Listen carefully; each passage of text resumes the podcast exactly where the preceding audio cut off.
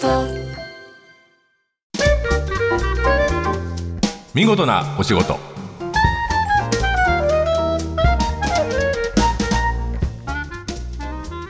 出版社マガジンハウスの編集者西田善太です。この時間は見事なお仕事。企業の中の人に直接お話を伺い見事な取り組みや新情報をお届けする番組、えーこの番組ではたくさんの言葉を集めています。先輩から言われた言葉本を読んで気になった言葉など日々の支えになる見事なお言葉を集めていますが、えー今日は漫画から取りました。自分のアイデアを笑うな。えーこれは広告代理店を舞台にした上原啓太さんの漫画「ゾワワの神様」に登場する言葉です。なんかあのやりがちなんですけど会議なので自分の企画を話す時、えーついあのくだらない案なんですけどとか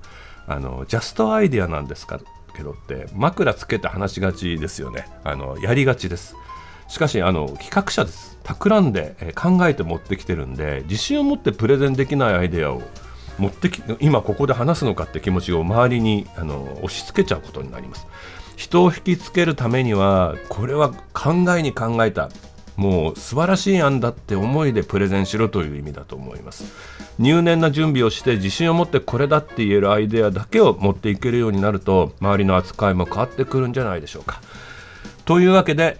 今日の見事なお言葉は自分のアイデアを笑うな。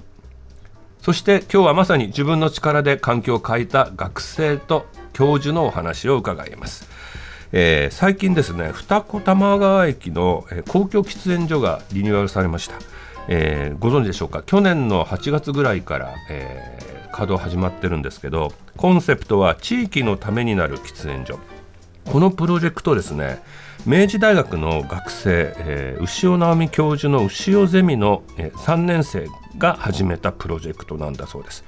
そこにいる時間何かを考えるための時間になるように、えー学生たちが最初からえー考えに考えて、えーフィールドワークして作ったプロジェクト。その取り組みについて、ね、牛尾先生に詳しく伺います。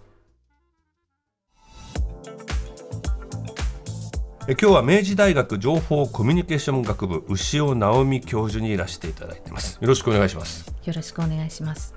早速ですけど牛尾教授はかつてあのフジフジテレビのアナウンサー、はい、中村直美さんで。そうですね。ははい。い。えー80年代半ば過ぎえぐらい、ーっと83年に入りまして、はい89年に卒業したので、まあ5年6年弱なんですけれども、あの毎日午前中に生でキはい。ャスターで出るお仕事が多かったんで、はい。まあ毎朝とにかく朝起きていくというようなねそういう。結構でもじゃあいきなり、はい。バブルの頃でもあるから忙しい毎日。そうですね。すごく忙しかったですし、結婚対象されそうなんです。でもうそうやって言っておきながら、うん。なんかすごくもともとこうちょっと古風なはい。考え方があって、そうなんです。あで、家庭に入るっていう。そうなんです。そういう家に生まれたというのもあるんですが、うんうん。突如ですね、はい。結婚退所しますということで 自分から辞めてしまいましてフジテレビの人はみんなまあ大変まあちょっと失礼な話だと今思うんですけれども、辞めてしまいまして。結構迷いはなかったんですねいやだからそこがよくわからないんですけども、ね。だから本当になんて言うんでしょうかね。そういう当時の自分っていうのは、なんか女性は結婚するものだっていうような、うんうん。また親や家庭環境からも専業主婦の道というのったんですね。がそうですね。でそれでなんかこう勝手になんかこうこうやって私は家庭に入っていくのよなって思いながら、入ったもののですね、はい。入ったものの、はい。毎日やることもまあ特にないわけで、はい。テレビをつけますと、はい。昨日まで自分が出ていた番組が楽しみにこうなんか流れていて あれ私いたのにあそこになって思ってであとこう周りの方たちからもえなんで辞めちゃったの？みたいな話をいっぱい言われたりするごとにこれまずいなと。で私はやっぱり先々これから生きていくのに、自分が考えてみれば勉強もよくやって、やったと思うし、うんうん。まあああいうねなかなかあのなりがたいところでキャリアも積ませていただいているにもかかわらず、こんなことでいいのかなっていうのを急に思い始めまして、はい。で何かでも家庭も大事にしたいし、はい。その入った牛尾の家の、まあ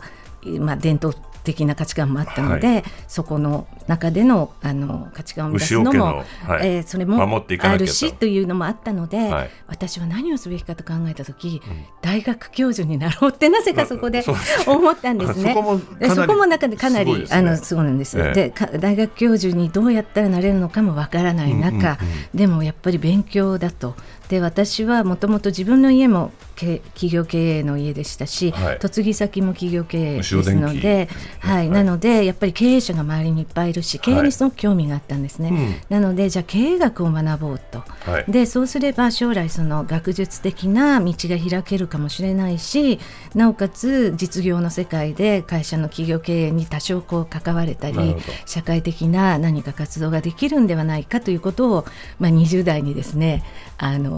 勝手に思い描きまして、はい、まあその通りになってるまあまあまあ結果的にはそうなったんですけど、はい、でもそのその時は本当に浅はかなこうね、こう狭いそのまあ考えの中で将来そういうこともあるのかなと思ってとにかく勉強しようと思って。それが何歳それがえー、っと悩んだのが3年間なんですよ、はい、27で結婚して、はい、3年間悩んで、はい、30から、えー、思い立って、うん、でそれであの、まあ、博士課程まで終わった時に、うん公募でいろんな大学がこう教員募集出るんですね。はいはい、でそれで全くコネなしで明治に応募しまして、うんはい、そしたら合格できたんです。そう。だから今学部はこれ学際学部なんですね。はいはい、学際なのでというのはいろんな学問領域の人が、ね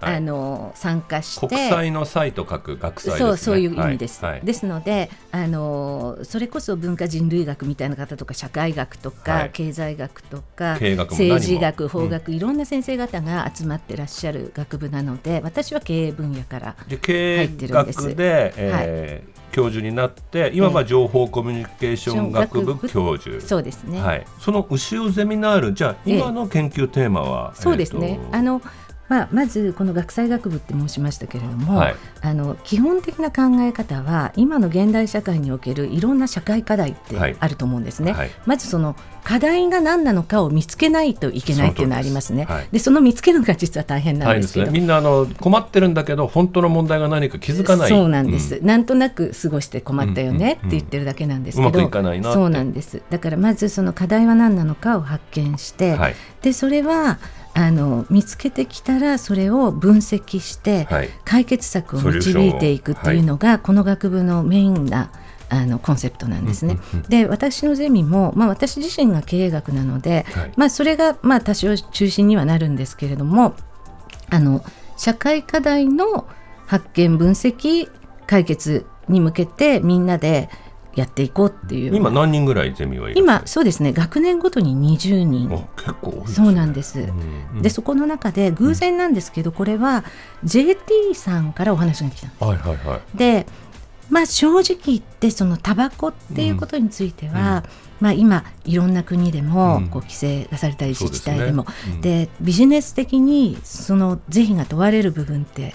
あると思うんですね。で JT の社員さんもそこはもう十分承知してるわけですね、でもそれはメインのビジネスで、だけれどもそのタバコを愛するお客様もいらっしゃる、だけれどもその煙で副流煙であるとかいろんなあのご迷惑をかけてる部分もある、で世の中には喫煙所というものが